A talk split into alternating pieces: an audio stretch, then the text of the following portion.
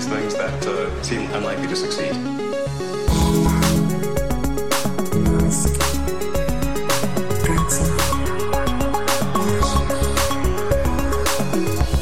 Bueno, eh, bienvenidos a un nuevo episodio y último episodio del año. ¿Qué tal, Matías?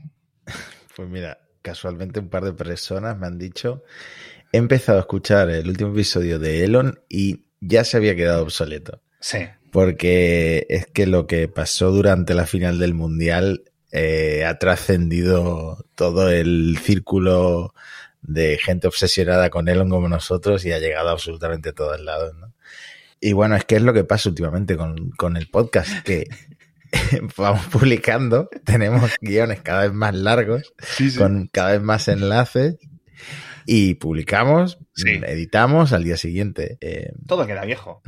Bueno, dicho esto, Matías, ya sabemos nombre y apellidos y lugar de residencia del stalker este que, que salió en el vídeo que te comentaba en el anterior episodio. Amo Internet, Bueno. de verdad. Qué maravilla, qué maravilla. ¿Te lo cuento? bueno, bueno, pero yo ¿O me no, yo no había leído una movida de que era alguien del personal de Elon. No, a ver, te lo explico, te lo explico. Déjame que te lo explique, Venga, por favor. venga, Luego venga. el resto del podcast, si quieres, lo cuentas tú todo, porque esto, esto es, oh, esto es lo mío. Bueno, en principio, ¿recordáis lo que dijo el propio Elon la semana pasada? Que alguien le había atacado el coche en el que iba su hijo y que esto estaba atado a lo del jet que seguía su ubicación en tiempo real y que entonces todo quedaba baneado y no sé qué. Y de ahí aquello. Entonces, ¿qué es lo que sabemos? Unas horas antes de que fuese el cambio de políticas dentro de Twitter que impedía la localización, maneaba Elon Jet, etcétera, etcétera, etcétera, ocurrió esto. En la prensa estadounidense esto ha calado mucho, han estado hablando, obviamente, con todo el mundo, han hablado con los sheriffs de la policía de Los Ángeles, etcétera, con lo cual ya sabemos que ocurrió en Los Ángeles, no en San Francisco. ¿Qué es lo que ocurrió? En una gasolinera en Pasadena, ¿vale? Donde, es- donde está ambientada Big Bang Theory. ¿no? Eh, sí, igual, es igual. Es lo el único motivo por el que conozco Pasadena yo, igual que tú. Se para en una gasolinera un coche, que era el coche del, del chico este que sale en el vídeo, con la capucha, grabado por alguien del equipo de seguridad de Elon Musk, y luego se baja el equipo de... Y luego se baja, o llega en el coche, ya sin niño, ya sin X, ya sin nadie, es decir, solo el guardaespaldas por X o por B, a lo mejor había visto o pensaba que le estaba siguiendo, lo que sea. Entonces, 10 de la noche del jueves. El autor la ha encontrado el Washington Post. Se llama Brandon Collado. Le entregó los vídeos que él grabó. ¿Te acuerdas que en el vídeo salía eh, grabando con su propio móvil, al guardia de seguridad, etcétera? Pues gra- grabó varios vídeos y se los enseñaron. Y se los enseñó a los periodistas del Washington Post. Que le encontraron por la matrícula. Lo encontraron, vieron que era un coche de alquiler de una empresa que se llama Turo y por algún tipo de pesquisas, etcétera, dieron con este tío, que es un repartidor de Uber Eats. Y dice que ese es un poco el motivo por el que estaba por esa zona. Dice, y cito el periódico, en sus conversaciones con The Post, Collado reconoció que tiene un interés en Musk y la madre de los, de los hijos de Musk. La música conocida como Grimes, cuyo verdadero nombre es Claire Elise Boucher. Grimes vive en una casa, el domicilio de Grimes está cerca de la gasolinera locura. Locura. Collado, que dijo que era un conductor de Uber Eats, también hizo varias afirmaciones extrañas y sin fundamento, sigue el artículo. Creía que Busher le estaba enviando mensajes codificados a través de sus publicaciones en Instagram. ¿Cómo se te queda el cuerpo? ¿Cómo se te queda el cuerpo, Mayo? La de locos que hay en, en internet. Hay un ¿Eh? loco en internet. Hay un vídeo de de Venga Monja buenísimo. Hay un loco en internet. No me puedo creer, pero hay un loco en internet. Sí, sí, sí, sí, sí. Es una absoluta locura. He puesto hace- ya el vídeo para compartir un poco el artículo de, de- del Washington Post. Sigue. También afirmaba el amigo Collado, dice que Elon Musk le estaba monitorizando su ubicación en tiempo real. Ojo, al revés. Y que Musk podría controlar Uber Eats para impedirle recibir pedidos de entrega. Pero este tío. Ojo, que sigue la cosa, ¿eh? Dijo que estaba en el vecindario de Boucher, o sea, de Grimes, de la exmujer de Elon, o de la exnovia, para trabajar en Uber Eats. Es decir, que estaba un poco por la zona porque tendría que hacer algún reparto por ahí. obviamente esto es una excusa, alguna locura, etc. Luego tuiteó y respondió al tuit de Elon. ¿Te acuerdas que Elon puso un tuit? ¿Alguien Sí. sabe quién es este persona? Dice, yo soy el tío del vídeo. el tuit ya no lo he encontrado, ¿eh? El- no sé si lo ha borrado o es que Twitter lo ha borrado o qué. Dice, yo soy el chico de este vídeo. Dice, tienes conexiones conmigo y nos has estado siguiendo a mí y a mi familia durante más de un año. Esto se lo dice el tío a Elon. Este es de película. El Washington Post habla con la policía de Los Ángeles, de la ciudad de Los Ángeles, y hablan con uno que me ha hecho mucha gracia, lo he puesto en Twitter, un detective que se llama Mark Madero. No puede ser. Mark Madero, el mejor policía del mundo entero. Aquí lo veis, no me lo invento.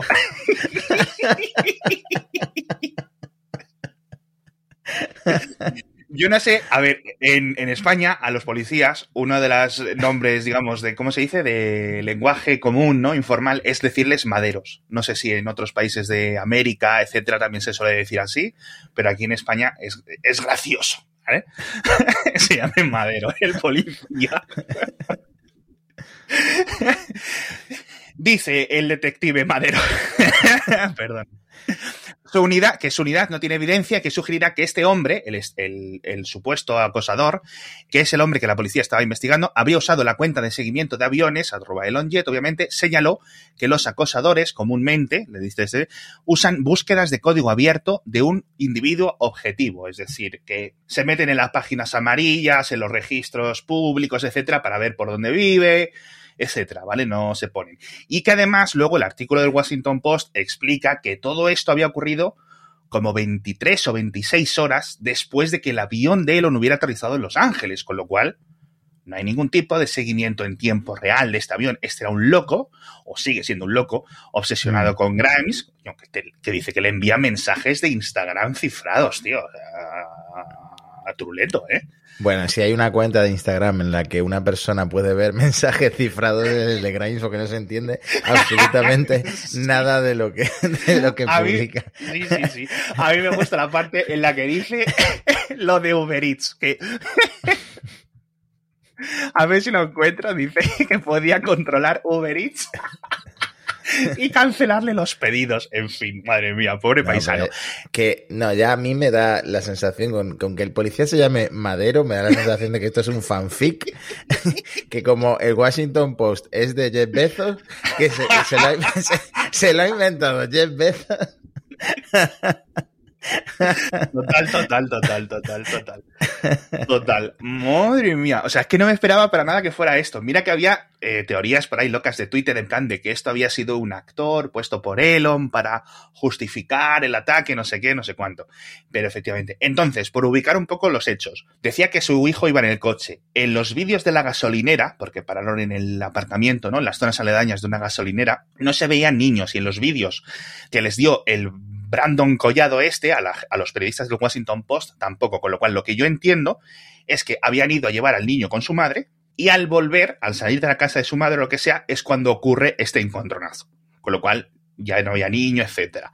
Lo cual no quita que no les hubiera podido estar siguiendo antes, etcétera. Bueno, entonces, eh, medio cierto lo que tuiteó Elon. Elon había dicho que este hombre había perseguido a un coche en el que iba X y se había subido al capó. Uh -huh. En, bueno, al capó. No sabemos, pero el niño no estaba, según este reportaje. Lo del guardaespaldas que he leído que es sospechoso un, eh, el sí. propio personal de Elon. Esto es lo que yo entiendo aquí que ha ocurrido. ¿Vale? Esto ya es otro reporte de NBC. Aquí estamos dando ya, ya toda la hemeroteca, macho. Eh, aquí lo que ocurre es que yo entiendo que este Brandon Collado denunció al guarda de seguridad de, de, de Elon por, yo qué sé, ¿sabes? Eh, intimidación o lo que sea. Y entonces le sigue preguntándole la prensa a la policía de, del lugar, la policía local, y entonces les decía que eh, estaban tratando como sospechoso al guardaespaldas o al miembro del equipo de seguridad de Elon. Con lo cual entiendo que viene de una denuncia. Y que, por hasta donde yo he leído, tampoco hay, eh, digamos, una denuncia en el otro sentido. Es decir, por parte de Elon o de los abogados de Elon o lo que sea, a este tío. Que podría llegar en el futuro. porque dijo que iba a presentar cargos, entiendo que contra él, contra Jack Sweeney, el de, el de Elon Jet, etcétera, con lo cual, a ver en qué queda la cosa. ¿Qué te parece, Matías? Bueno, por ahora Elon Jet eh, sigue baneado, Sí. Jack Sweeney sigue baneado. Las cuentas de los periodistas que habían cubierto el tema de Elon Jet, que también Sí. habían sido baneadas, han vuelto. Un poco porque Elon hizo una de sus encuestas. Últimamente Hostia, está, tío, está perdiendo todas las encuestas. Qué grande lo de la encuesta, tío. ¿Quieres que hablemos de eso ahora? Porque es que me da pena, pero es que estoy viendo al ritmo que vamos y, y no vamos a mencionar Tesla ni a la hora y media del episodio, tío. A ver si lo puedo resumir brevemente, porque Venga. yo estaba completamente centrado en el partido, en el Argentina-Francia. Ah, hubo partido este fin de, no sabía. Cuando terminó me fui a celebrar al centro, ahí con la gente, con los argentinos, con los del bombo, gritando, me quedé afónico. Bueno, el tema es que eh, mientras pasaba esto, mientras estaba el partido en marcha, mientras. Mbappé empataba el partido y todo eso, que por cierto, según Elon, con el segundo gol de Mbappé, Ajá. Twitter hizo uno de sus récords de ¿Ah, sí? uso, y en No concreto 24.000 mensajes por segundo, una cosa Qué así, locura. eh, que es el récord del el mundial. Pero después, dos días después, Mark Zuckerberg publicó que durante el mundial de Qatar, WhatsApp había Ah. tenido como 25 millones de mensajes por segundo.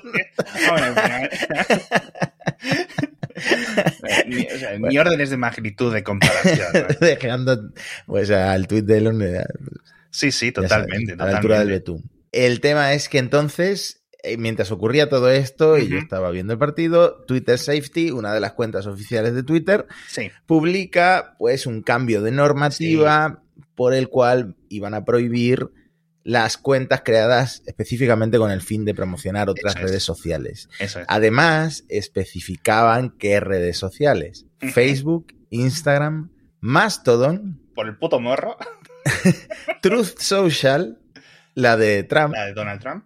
Tribble, Noster y Post, que está como que se han puesto, so- sobre todo Post, Sí, ¿no? Como se ha puesto de de moda cuando se dijo que iba a cerrar Twitter y tal. Sí, Mucha gente señaló que no está TikTok, porque Elon, bueno, sabemos que con China. sí, bueno. Tampoco está Reddit, ni Discord, ni no sé qué. Yo es que simplemente creo que Elon cogió los que estaban poniendo algunos periodistas que le caen mal y dijo, estos. No, 100%. Bueno, esto provocó pues el rechazo masivo de pues muchísimos usuarios en Twitter. Y empleados de la. Y emple- empleados y ex empleados de Twitter. Es que no, tiene, no tenía ni, ni pies ni cabeza y además eh, se decía por ahí que iba en contra de, de la normativa europea. Bueno, tú quizá de esto entiendas más. A ver, la, la normativa, las normativas estas europeas, en principio la DSA es- sería la que tuviera un poco de lugar, pero eso se aplica a empresas grandes. no sé si Twitter entraría en vigor.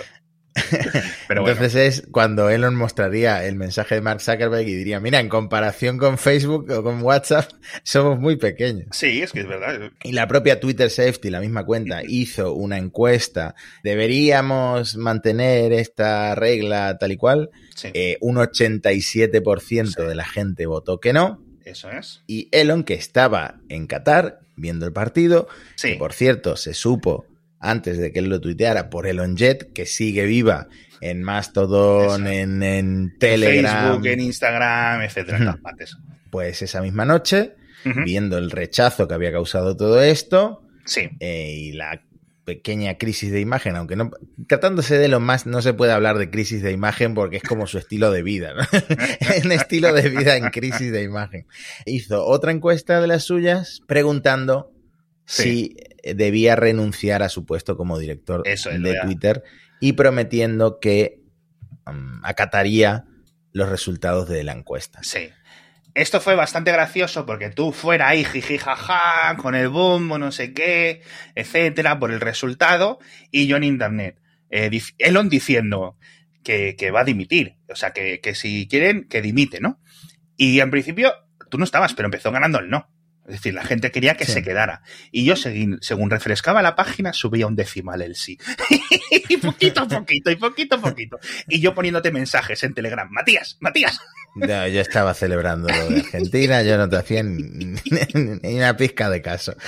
Y al final ya eh, fue como, subió como al 54 y veo ahora aquí que es el 57%. Sí, Entonces, 17 millones de votos. Empezó la gente a reírse de él. Hostia, o sea, es que ese día le dieron palos, pero increíble. Mm. Recordemos que esta política la retiraron al día siguiente. Es decir, desapareció la sección de la web de políticas, eh, luego Elon estuvo contando cosas, etcétera, y lo que ha tardado más es en decir algo sobre los resultados de esta encuesta, porque siempre era en plan, ah, ah Vox Populi, ¿no? Antes, antes dio a entender o sugirió en uno de sus replies que bueno, que tiene muchos haters, que los boss no sé qué sé cuánto, y que a partir de ahora las encuestas que deciden cosas mm. importantes en Twitter, que esto es lo fuerte, solo van a poder votar los suscriptores de Twitter Blue. Sí. O sea, ya eso te daba a entender que él no le iba a dar ninguna credibilidad a esta encuesta. Sí. Pero finalmente anoche eh, tuiteó que eh, va a renunciar como CEO tan pronto como encuentre a alguien tan iluso para aceptar el puesto. O sea que no. claro, es que esto yo lo puedo interpretar de dos maneras. Nosotros ya habíamos hablado en Elon de que él no quería ser CEO porque lo dijo, no sé si en el juicio, en, entrevistas. Y claro, él tuitea esto sabiendo que él no quiere seguir siendo CEO de Twitter mucho tiempo. Sí. Pero ¿qué pasa? El tweet no termina ahí. Dice, después de eso, solo dirigiré los equipos de software ah. y servidores. sí, a mí me ha gustado mucho este titular de una web especializada en centros de datos que sigo yo para Mix y tal, que cuentan cosas interesantes, etcétera. y pone el titular, Elon Musk amenaza con dirigir los equipos de servidores si encuentran a un CEO nuevo, ¿no? Es decir, ¿qué significa esto? Que Elon se quita el se pone un monigote ahí para controlar un poco la empresa, pero que él va a seguir a nivel controlando la tecnología. ¿Qué es lo que dice que hace en Tesla y lo que dice que hace en SpaceX. O sea que... Sí, sí, en SpaceX es donde más obvio es que One Shotwell es la que manda y, bueno, él está ahí metiendo presión a los ingenieros, él se considera también el ingeniero jefe y mm, quizá en Twitter mm. le apetezca un rol similar. Eh, lo que está claro es que da a entender que todavía no, que todavía no ha encontrado a nadie. Hmm. Claro, es que es lo que decía, le, le preguntaba a la gente porque se ofreció Lex Friedman, el podcaster este de profesor del MIT, etcétera, que la ha entrevistado varias veces, se ofreció, dice, ay, pues yo, a mí no me importaría, vamos, que faltó que que la gente empezó a todo el mundo a ofrecerse y decía la gente, hombre, lo que no va a hacer Elon es después de perder 44 millones en esto, darle el cargo a otro por el 44 mil. Eso. Perdón, las cifras. Y, y, tiene sentido. De hecho, hasta, ¿cómo se llamaba esto? Este Tom Anderson, el de MySpace. Ah, bueno, Tom Anderson, el de MySpace, resucitó ahí un poco de estos últimos años que ha posteado tres veces y... Que además tú siempre dices que eres muy fan de Tom de MySpace porque se fue de MySpace con los millones en los bolsillos y si tú te metes en su, en su Instagram es que vive la vida como nadie, sin meterse en problemas, está todo el tiempo viajando, por sí, sí, sí, sí, sí, No sé, ahora supongo que le apetece un poco de mambo y quiere ser... No, no, no, este no le apetece este lo hace, lo dice por, lo dice por, por meterse un poco aquí en el jaleo. Pero vamos, que de verdad, mira, aquí compartimos sus fotos de Instagram. O sea, es que imaginaos, este le dio, ¿cuánto le dieron? ¿cómo fue? Como 600, 700 millones, ¿no? Cuando compraron MySpace. Y dice a vivir la vida. O sea, lo que haces tú una vez cada fin de semana de esto que subes fotitos a tu Instagram, pero este lleva cinco años ahí sin, levantarse pronto un lunes, ¿sabes? El amigo. Este es el mejor, es el mejor, es el mejor. O sea, es que imagínate, te dan 600 millones, desapareces y te dedicas a vivir la vida y a viajar y a ver el mundo, tío. De hotel en cinco estrellas no sé qué. Además, me parece que aquí el amigo Tom también eh, se subió pronto al carrito de las criptomonedas, por lo cual es posible que muchos de esos millones los haya multiplicado varias Mm. veces ya, ¿sabes? Así que ahí, ahí le va bien la vida. Vamos, mucha envidia, Mm. cómo no. Edward Snowden se ofreció también. y, yo, eh, y yo pensando, Edward, si tú no puedes ir a la oficina de Twitter, tú serías trabajador remoto, que no puedes salir de Rusia. y decía que le pagaban pidió Bitcoin. que- eso, pidió que le pagaran en Bitcoin. Bueno, esto... Faltaba Kanye, faltó Kanye por ofrecerse, tío. O sea, te lo juro. O sea, una charlatanería, una charlatanería, todos los tontos de Twitter saltando ahí. Y yo, de verdad, qué, ver- qué de vergüencita. Ay, Dios mío.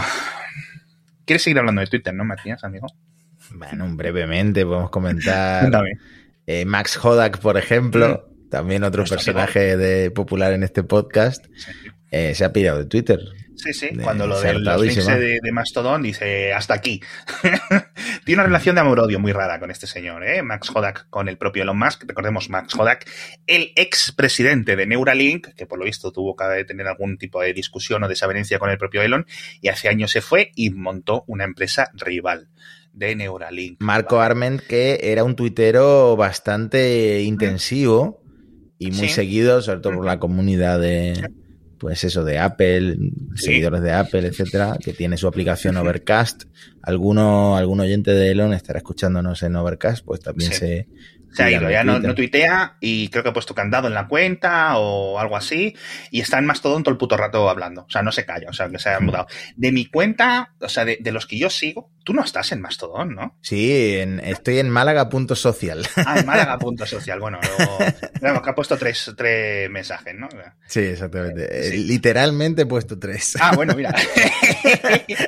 No, sí, yo, yo sé que tengo algunos que sí se han ido ya cuando empezaron la tontería, cuando lo del lavabo y todo aquello, empezaron a, a moverse y algunos ya no les he vuelto a ver en Twitter. O sea, hay alguna gente que, Es se ha ido. yo el otro día vi, perdona Alex, porque yo sé que tú estás muy metido en Mastodon, pero vi un tweet súper gracioso que dice, ¿quién va a querer mudarse a Mastodon si es donde ya se ha ido la gente más opinionated de Twitter, ¿no? La gente más pesada de Twitter ya se ha ido a Mastodon. ¿Quién va a querer meterse ahí? Pero es cierto Hostia, que está creciendo un montón. Sí, está creciendo. Y por cierto, amigo del podcast. Es que te tengo que poner esta imagen, por favor, para que lo veáis en vídeos. Amigo del podcast Carlos Martínez y amigo personal nuestro, puso esta foto que me parece increíble. No sé si la ha hecho a él, pero es del nuevo CEO de Twitter. En un giro inesperado de los acontecimientos, Elon Musk anuncia que la persona que renuncia como CEO de Twitter era en realidad un prototipo avanzado del Tesla Bot, con un skin de él mismo potenciado por Neuralink. En las próximas horas, The Real Elon aparecerá ante las cámaras. y, Y es una- sale el, el foto, Optimus con eso el... es. Sujetando el el lavabo. ese cuando entraba en las oficinas de Twitter. Me ha parecido, esta, esta imagen me ha parecido súper graciosa, tío. Mira, me la han guardado para comentar en el podcast y no le he dado favorito. Ahora se lo voy a dar. Mm. Eh, hay, Hostia. bueno, montajes de Elon con las típicas gafas de bigote, de disfraz. Bueno, Sí, sí. mucha risa, mucha risa. Ay. Dios mío, ¿qué, qué sería de nuestra vida sin, sin Elon? Pero bueno, se fue George Hotz, esto lo comentaremos ya en enero si sigue siendo relevante, porque de verdad que hay un montón de cosas. Vimos otra cosa con lo de los despidos de... Perdón, porque ha seguido despidiendo gente esta semana, no sé si lo sabías. Ya no queda nadie. No sé quién queda ahí, la verdad. No sé quién queda ahí, pero bueno, mira, le decían, dice el 11 de diciembre. Recordemos que lo de Chapel fue el 12. O sea, es que ha sido una semana loquísima. O sea, lo de Chapel fue el 12, lo de Grimes y el acosador fue el 13, lo de la revuelta fue el 14. Es decir, ha sido de verdad increíble lo de este señor. Dice que ah, dice, hemos detectado un montón de bots que vienen todos desde una IPs. Vamos a borrar, bloquear esas IPs y listo. En plan, como si los Mm. anteriores que hubieran estado ejecutando y, y dirigiendo Twitter durante 15 años no supieran bloquear IPs, ¿sabes? Mm. Dice, no entiendo cómo esto no se ha hecho antes. y cuando lo hacen, lo que resultó, que lo contó, no sé muy bien qué medio lo contó, creo que Reuters o alguno de estos, aquí tenemos el reporte de Genbeta, es que eh, bloquearon los, las conexiones de un montón de países, de un montón de operadores en varios países, en Rusia, en Malasia, en Indonesia, etcétera. O sea, es decir, tío, tío, ¿qué esperabas? ¿Qué esperabas? Es que, chico, Pero luego él contesta agresivo como algo sé de software cuando he hecho tal y cual y cual. Sí, y cual, ¿no? sí, sí, sí. Es que es, se viene arriba. es que es eso, tío. Es que es un poco lamentable. Lamentable todo, tío. Lamentable todo. En fin, también le dijeron que si compraba Substack. Bueno, bueno, una locura. En fin. Hablemos de Tesla, que hace mucho que no comentamos otra cosa que no sea Twitter. Porque hay cosas chulas, ¿eh? De contar. Cuéntame. A ver, mira. Lo primero es que ya contamos que se presentó el Tesla Semi, ¿vale? Ah, por cierto, perfecto. acabo de ver una foto del Tesla Semi, pero en lugar del plateado de fábrica con eh, los colores de Pepsi. Claro, tío. pierde bastante, tengo que decir, pierde bastante, pero bueno, existen, existen. No, no, en la presentación eh, había uno de Pepsi y uno de fritos. Uno naranja Mm. y otro de color, de, de color azul. Había dos, porque digamos que PepsiCo y Frito Lay, que son del mismo grupo conglomerado, son los que los primeros clientes, ¿no? Ah, pues Entonces, ahora Roy- lo, lo han visto en el, en el mundo real. Ah, sí, qué guay. Mm. Entonces, Reuters entrevistó a Vince McConnell, vicepresidente de Pepsi, ¿vale? De de, de PepsiCo, ¿vale? Que es el- la matriz. Y dice, que lo tengo aquí apuntado, déjame que lo, que lo cuente, porque esto ha causado un poco de movidas en el mundillo de, en el mundillo de Tesla. Porque, es- claro, Tesla hizo una demostración muy chula, pero no dio apenas muchos datos. Sabemos, o creo que dijeron que tenía lo de los mil kilovatios, etcétera, y aquí dice una cosa muy, muy, muy, muy, muy extraña. Dice, comenzarán con el, con el camión, ¿vale? A hacer entregas, aquí lo pone. Dice, los semis empezarán a llevar productos de comida de frito lice, es decir, patatas fritas, bolsas de patatas fritas, eh, durante 700 kilómetros, dice, pero para cargas más pesadas, dice, de latas de refresco, los camiones inicialmente harán viajes más cortos de 100 millas, 160 kilómetros, dice. Y luego, ¿vale? Aquí, eso es, eso es lo que ha causado un poco de extrañez, es decir, con qué estaba cargado el, el camión con el que Tesla enseñó el vídeo, etcétera. Y luego ya aclara, porque esto fue lo raro, es decir, ¿por qué? ¿Por qué con las latas? Porque entiendo que obviamente pues un, un- el tráiler lleno de latas pesa más que el tráiler lleno de patatas fritas, cuyas bolsas tienen una densidad muy, muy, muy paupérrima. Y que luego dice que ya harían entregas o que ya harían eh, eh, repartos de hasta 400, 500 millas. Ah, Pero esto entiendo yo que no hay ningún problema. Es decir, yo no creo que Tesla la haya liado raro, ¿no? O haya mentido en el vídeo. Yo creo que ha sido un error de este tío, macho. O algo, algo inicial, ¿no? Bueno, en principio es que no sabemos de qué capacidad son las baterías. Sí. Bueno, a ver, sabemos que es mil, mil kilovatios hora. Digamos que son como dos baterías de mil kilovatios hora, puestas a la vez, puestas en paralelo, ¿de acuerdo? Con lo cual está muy bien, etcétera, y está muy por encima de lo que están haciendo otros fabricantes. Lo que no sabemos, por ejemplo, es el precio, ¿vale? Aquí lo pone el artículo. Creo que hay otros camiones similares de empresas eh, rivales que lo sacaron, pues eso, hace unos años, Mercedes, Volvo y un montón más. Incluso los de Nicola tienen am, camiones eléctricos mientras trabajan en los de hidrógeno, ¿vale? Camiones de batería. Y, y suelen ser de unos 500 kilovatios y cuestan unos 200 y pico mil dólares o euros, más o menos, ¿vale?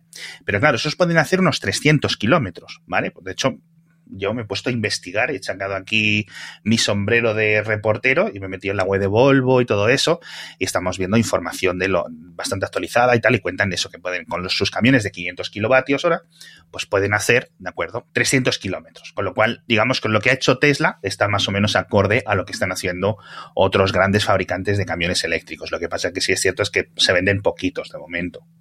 Muy poquitos, pero bueno, Hmm. la verdad que es, es carete.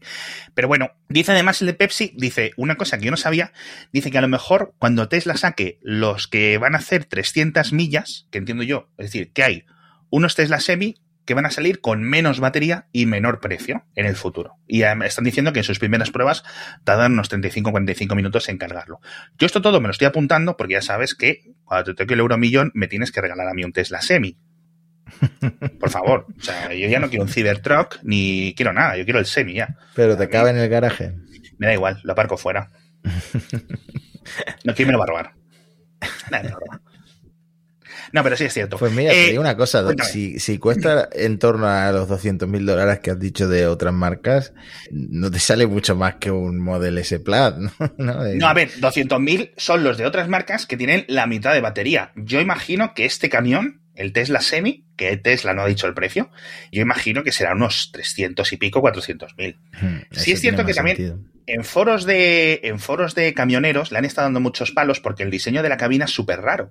Dicen que es muy incómodo porque el, el cam- el- el conductor está en el centro, con lo cual no se puede acercar a la ventana a pagar los peajes o cosas así, ¿sabes? Que tiene que desplazarse y que es todo muy... como que lo han diseñado sin tener en cuenta mucho el uso del, del camionero estándar, lo cual me extraña un poco, pero bueno, no sé, verdad, si se andan quejando los camioneros por ahí, algo tendrán, ¿no? Lo de Pero ponerlo en el centro me parece súper arbitrario. Es como el volante de- del Plat. Es como, Sí. pues se- va a ser así y, y tal. Y, Y luego ya, vemos qué, qué piensa la gente. Eso es. Eh, seguimos con los rumores de la planta de México de Nuevo León, ¿vale? Con lo cual, ahí a las afueras de Monterrey, de, mm, es posible que anuncien una nueva fábrica en los próximos meses. Es decir, los rumores que comentábamos cuando Elon estuvo en México hace unas semanas parece que se afianzan y lo que pasa es que no sabemos, ¿vale? Pero bueno, a ver un poco para qué se destina. Monterrey está relativamente cerca de la frontera con Texas, así que en principio es posible que sea una especie de fábrica satélite de Austin o algo así, ¿no? Para que la gente que la ubique que piense que esté más cerca de la de California, no. Va a estar muy, muy, muy, cerca de la de, de la de Texas. Aunque también es cierto que Texas es gigante, joder. México es grande y Texas no es tan grande como México, obviamente, pero es, es bastante grande también. Así que las distancias son, son larguitas. Luego hemos estado hablando, de- hemos estado viendo recortes y cosas así, cosas que ya comentaremos en enero porque ahora hay mucha confusión, ¿vale? Están saliendo cifras muy raras de la producción de Tesla, etcétera. Así que, ¿sabes lo que pasa? Que en vez de lucubrar, lo vamos a presentar, porque yo creo que aquí la gente está un poco desquiciada. Y, esta, y esto ya lo hemos visto, ¿cuántas? Seis, siete veces en, en lo que da de podcast. Ay, que Tesla se va a la bancarrota, no sé qué. Y luego, Tesla, récord de ventas, récord de producción, récord de ingresos. Así que no sé, la verdad que yo es una cosa que, que es como lo de los iPhone. Cada año se venden más iPhone y punto. Y no hay mucho más que decir, ¿no? Es un, como una norma, una ley física. Así que nada, eso será una de las cosas que comentemos en enero. Eh, de todas formas, ¿quieres comentarte un poco de Starlink para acabar por el episodio de hoy? De Starlink, que nos quedó por comentar lo de Starship, Sí. ¿no? Sí. Lo, comen- lo comenté en, en Parsec. En, en Parsec, un podcast que deberíais de escuchar. Por favor. Dejo ahí la publicidad. Que escuchan los astronautas. Escucha- hay astronautas que escuchan Parsec. Sí, estamos ahí tanteando a Pablo Álvarez, que nos ha seguido en Twitter para entrevistarlo también. Eh, es un proceso, tengo que decirlo, ya que no estoy en Parsec y que no lo va a oír, es un proceso un poco rudimentario. Hay que ir a la web de la ESA, hay que rellenar un formulario, las opciones son un poco anticuadas, pero bueno, estamos en ello, estamos en ello. Pero para pedir entrevistas y eso. Sí, para pedir entrevistas con los, con los astronautas. Todo se tiene que centralizar a través de la ESA. de la Bueno, cuéntame de esto del Starship. ¿De esto que es Starship qué es? Starship, pues es como un spin-off de Starlink para gobiernos Ah. y, eh, pues eso, ejércitos, eh, no solo el Pentágono, sino para aliados de- del Pentágono a los que. SpaceX pues les está ofreciendo tener su propia mega constelación de satélites basada en la misma tecnología que Starlink, pero pues para una serie de cosas que no tienen los Starlink, como eh, pueden ser cargas personalizadas por estos, pues eso, militares, radar, eh, observación de la Tierra, imagínate tener Sí. no sé cuántas miles de cámaras viendo en directo, Claro. cámaras viendo en directo la, Sí. eh, la Tierra, comunicaciones, todos van a llevar las terminales láser que ya tienen algunos Starlink y Sí. mm, está ofreciendo SpaceX esto, a, Sí. pues eso, a gobiernos específicamente, a, a- a los militares, a los ejércitos. Y está ofreciendo también que puedan integrar sus satélites mediante terminales láser en las redes de Starship, es decir, como si fuera un satélite más de una misma red. Así que se suma a lo que está haciendo en Ucrania, se está Sí. metiendo, no es la primera vez que SpaceX es contratista militar, siguen lanzando muy frecuentemente pues para el Departamento de Defensa, etcétera. Sí. Y ahora va un poquito más allá ofreciendo la tecnología que ha desarrollado con Starlink, pues eh, para cosas más militares, ¿no?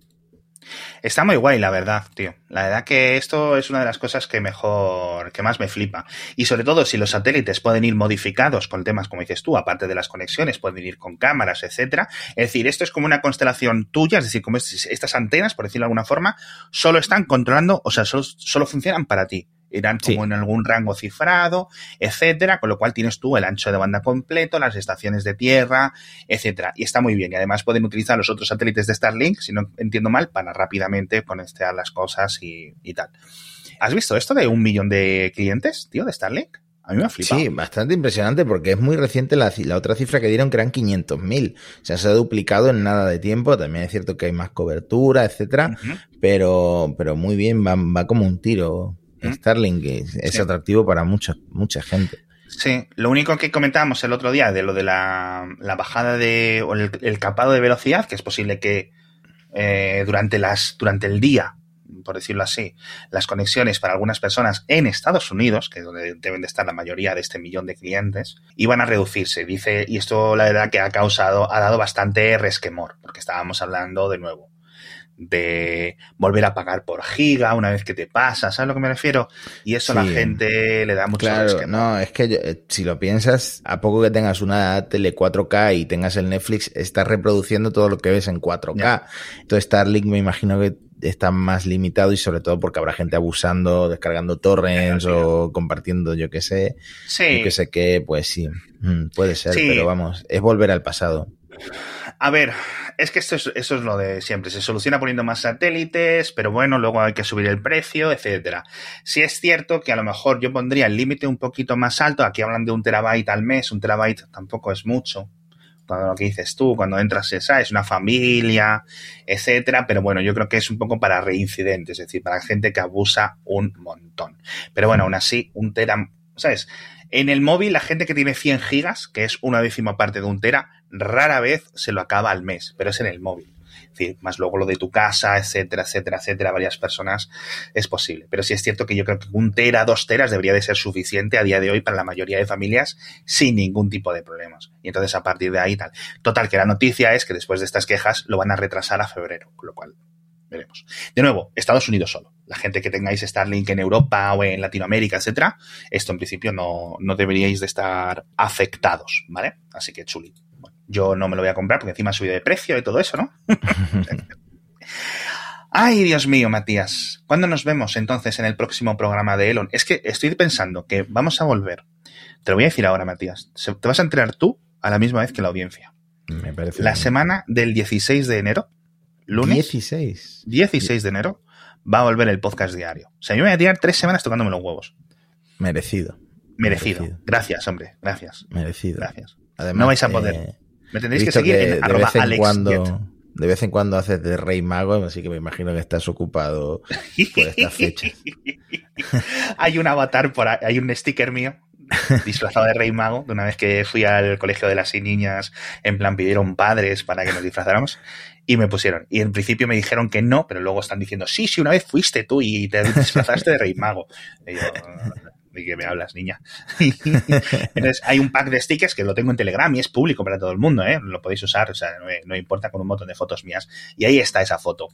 Eh, entonces, de aquí al 16 de enero, yo no sé qué va a ocurrir con el amigo Elon. Espero que se tome unas vacaciones también. ¿Te acuerdas esa vez que estuvo como ocho días sin tuitear?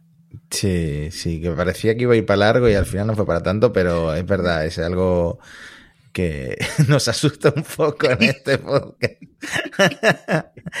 que apareció en Venecia luego y no sé qué. Sí, sí, sí. Gracias a Elon Jet nos fuimos enterando de cosas. Sí, es verdad, es verdad. Mm. La foto del Papa y todo. Es que qué año, qué año, tío. Qué año. Qué año, qué año. En fin, muchísimas gracias a todos los que habéis estado con nosotros durante todo este, todo este año. Eh, de verdad, eh, sois los mejores, los oyentes. Eh, intentamos hacer un podcast constructivo, instructivo a la par de, a la par que gracioso, porque la verdad que hay muchas cosas que comentar. Eh, yo le pediría a los Reyes Magos que el año que viene hablemos más de SpaceX que de Twitter, pero quién sabe, ¿no? Bueno, en cuanto lance la Starship, eh, volveremos a hablar mucho de SpaceX, estoy seguro. Sí. Sí, yo creo que lo de la Starship. Eh, ¿Cuál es la última fecha, más o menos, de han rumoreado? Porque no, o no se sabe nada. Pues creo que no se sabe. Elon había dicho este mismo año, eso ya no va a pasar. Mm, Así que principios de, supongo que diría principios de 2023. Primera mitad, por lo menos. Ojalá, ojalá. Pues eso, hablaremos más de Neuralink. Llevo diciendo varios programas que en la próxima semana tenemos que hablar de Boring Company, pero es que tengo un reporte contado que ya Boring Company casi no tiene movimiento, etcétera. Pero hay un montón de cosas chulas por ahí, y nuevas fotos de todo esto que están haciendo, ese posible trabajo de Boring Company con un Hyperloop, que lo han hecho ahí debajo de un descampado, y está muy chulo, y la gente ha, ha debido meter un dron y sacado fotos, y poco más. A lo largo de la semana del 16 volveremos, a no ser que ocurra algo súper raro con, con Elon que nos haga sacar un episodio de emergencia, pero lo dudo, lo dudo, sinceramente.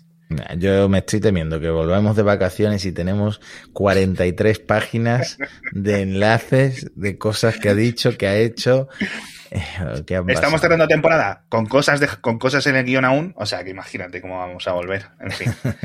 Esperemos que se tranquilicen mucho más las cosas. Muchísimas gracias a todos y nos vemos el año que viene. Hasta pronto. Felices fiestas.